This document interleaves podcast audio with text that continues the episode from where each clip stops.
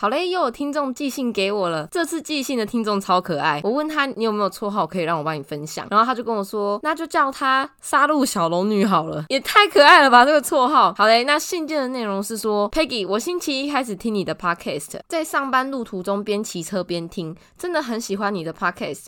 让我每天早晨拥有强大的体力去面对我的工作。我目前是大学四年级实习生，很希望你可以每天都有 podcast 让我听，这是我新年新希望哦。白了魏，我也想当一个 podcaster。OK，这就是他信件的内容。那我的回复是：我怎么可能让你每天都听得到我的声音呢？当然是一个礼拜一次才会让你心痒痒。谢谢你的支持。然后实习要加油，因为像我们学校夜间部就没有业界实习。然后我现在要来台北找工作了，但我却没有我这科系相关的工作资历，要找本科系的工作就比较。要困难一点，有实习的话，如果实习工作做得不错，刚好你毕业也想要朝大学读的科系继续的话，就会是个很好的跳板。我蛮多朋友就是毕业后直接在实习的地方继续工作，所以你要继续加油，为了更好的自己。好的，这礼拜还有一个好消息，就是我这趟上台北找到房子嘞。有听众用 IG 私讯我，祝福我这趟上来就找到房子，结果还真的被我找到嘞！感谢感谢你的祝福。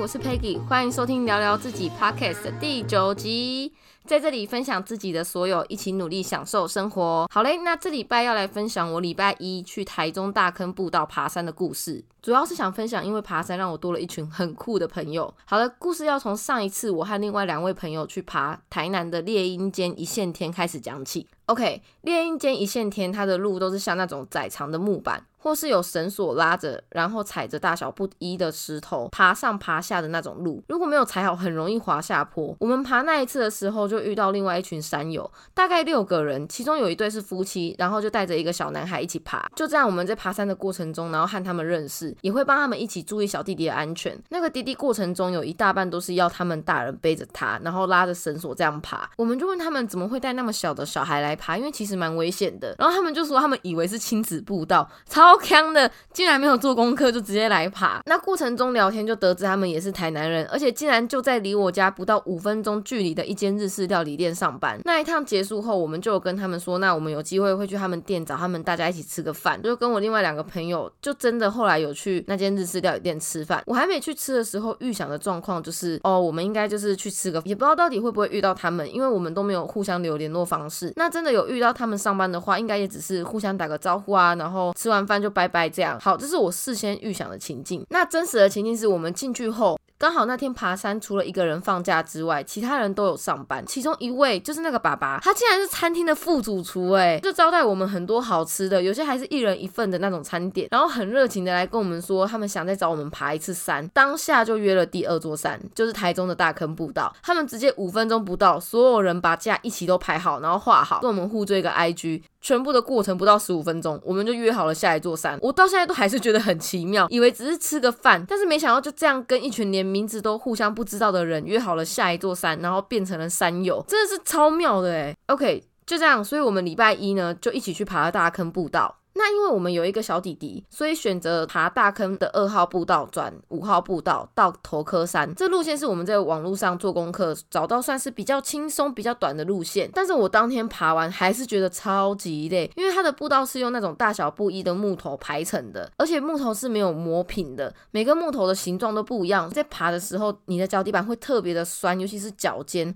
每个步伐的施力点都不一样。而且有些路段的木头间距超开，往下看还是空的。我中间有一段路，那个木头真的是太开了，加上我脚太短，要跨更大的步伐，我当下真的是觉得腿软，然后速度就变得超级慢。不然就是有那种接近快九十度的那种上下坡，步道两旁都有绳索可以抓着走，但是我觉得抓绳索有的时候还是很危险，因为绳索会晃来晃去的，然后那个失力点你很难抓，有的时候可能你走向前了，后面的人跟上来和你拉到同一段绳索，后面那个人只要一拉绳子就会突然往下，然后大力的晃动。那如果你脚还没踩到木头，或是你没踩好的话，别人又刚好同时拉绳子的那瞬间，你是很容易跌倒的。我那一天爬就滑倒了三次，一起爬的朋友也都几乎差点摔倒一次，有的还是在两块木头之间踩空，那个真的不是开玩笑的呢。你没有 hold 住你就去了的那一种，路程还蛮长的，一路就是踩着大小形状不一的木头一直往上爬。原本我们预计是来回大概两三个小时爬完。但是因为我们有带小弟弟，所以我们来回花了四到五个小时才爬完。可是虽然我们花的时间比预计的还要长很多，但是过程都超级愉快。通常你爬山啊，到一定的路程，不是都会经历到一段特别安静的时光吗？就是可能大家都很累，然后都不想要讲话，各自走各自的。但是我们的山友不是，他们明明就比一般人还要辛苦，因为他们还要轮流背着小弟弟上山，应该会比较累才对。但是他们全程都在制造噪音，像是唱歌啊，不然就是一直逗那个小朋友笑。有的时候我跟我朋友已经走到比较前面，然后往后看已经看不到他们了，你还是会听到他们的声音。我那天除了爬山消耗体力很累之外，其他都是因为我笑到快死掉的那种累。然后我印象很深刻的一件事，就是因为他们要轮流背小弟弟爬山，有的时候可能是爸爸背，有的时候可能是妈妈，有的时候可能是他们其他的同事。有一次刚好是换妈妈，然后那个时候我走在他们比较前面一点点，所以还是听得到他们的声音，就听到爸爸对妈妈说了一句说：“老婆辛苦了，爱你哦。”我当下觉得超温馨的。通常我们在很累的时候，你可能会感觉到不耐烦啊，或者你不想说话，就情绪会比较冷淡一点。在那个时候，就很容易无意间让身旁的人感到压力。但是那个爸爸却是。他越累，他就散发越大的热情，然后对自己爱的人一点都不吝啬的给予爱意和鼓励。我觉得最重要的是感谢的心。如果我是另外一半，当下一定觉得超级幸福。有的时候很简单的一句话，像是你辛苦了，爱你这类感恩鼓励的话，我们很常无法对自己真的爱的人说出口，可能是觉得别扭啊、丢脸之类的。但当下我听到那爸爸对他妈妈这样说的时候，我反而超级羡羡慕那妈妈的诶，然后我也很佩服那个爸爸，一句简单自然的话就可以让彼此的关系更加紧密。后来我们爬完，就还一起去吃了台中的乌马烧肉，很累，但是我觉得超爽。我们还送了弟弟他最爱的怪手玩具，因为第一次爬山遇到的时候，弟弟就是拿着一台小怪手的玩具，然后几乎不离手，所以我和我另外两个朋友就这次一起合买了有三台怪手的玩具组送他。他真的是超可爱，爬山的时候都没有力气哦，然后到人家背，收到礼物的时候直接单手抬起三台怪手，弟弟你很可爱呢。那我会想要分享这个故事，是因为我感受到了人与人之间的信任。其实一起爬山是一件很简单的事，但对我来说这件事是我这个礼拜生活的动力。只要想到或是看到照片，我就会觉得很开心。我们明明才见一次面。然后也都没有联络方式，但却莫名的互相都很信任。他们真的是随我和我朋友玩他们的小孩，我们要抱啊，要摸啊，他爸妈都没差。我到现在都还不知道他们的名字，只要想到跟他们一起经历的，我却会觉得很开心。这让我感受到人与人之间相处的好坏缘分，其实都是在一瞬间。如果第一次爬山，我们对他们的态度，或是他们对我们的态度是冷漠、被动、比较自我一点的，那就不会有后续这些美好的回忆。可能对我来说，他们就是个哦，爬山遇到的陌生人。然后现在也不一定会记得，但是因为我们互相都散发出了友好的态度，才让我们有了之后这趟莫名其妙的大坑之行。就算这次爬完以后没再约了，和他们之间的缘分和回忆也会存在我的心里面。在我累的时候，我就会想一下，然后当做给自己的鼓励，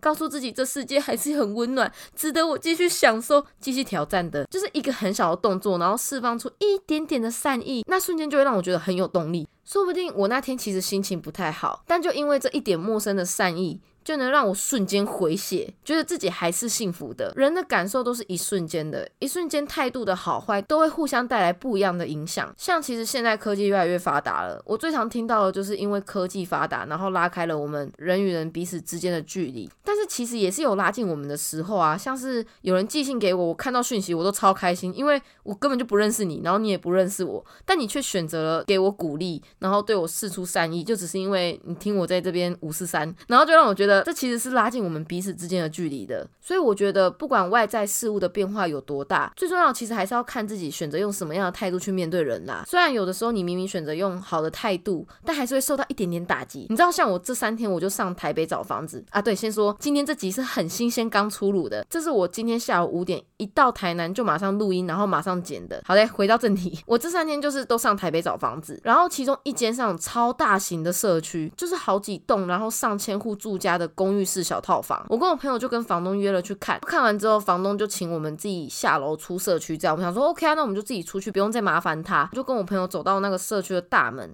因为我们是第一次去，所以我们不知道怎么开那个门，我们就站在那个大门前面大概一分钟而已吧。然后我们就一直找哪里有按钮可以按，然后开门这样。结果那个时候后面就有一个女生，我就有感觉到我后面有人，我想说那我转头跟她求救，我就转头看她的时候，眼神就试图散发出一种嗯不好意思，请一下按钮在哪里？这个门怎么开的这种感觉。结果她给我一个大大的白眼，然后还叹了一口气，走到我跟我朋友中间，直接按钮按下去之后，推开门人就走了。她给我的态度就是一种。你们是白痴吗？你们都不会开，干嘛这样？我第一次去，诶，鸡波超凶的。就你明明可以跟我讲说，哦，按钮在这边，这样就好啦。你干嘛那么凶？就还是会有这种明明你态度是好的。但却得到对方回应是差的的时候，真的会觉得很干呢。要不是我现在修身养性，心脏比较强了，可以无视这种不好的感受，不然以我以前暗黑时期的我，一定是会对对方这样的回应感到超级不爽，然后脑海就会不断的重复当下鸡巴的画面，就因为那瞬间可以影响我整天的心情。现在往另外一个方面想啊，因为那瞬间打扰我自己整天，真的是太不值得了。如果是好的瞬间，那我就留着回味，然后鼓励自己用；不好的放在脑子，真的是只会占我的脑容量。这样想其实就好多了啦，但我还是会允许自己当下俗辣的反击一下，像我可能还是会跟朋友讲一下他是卡到我奇怪之类的话，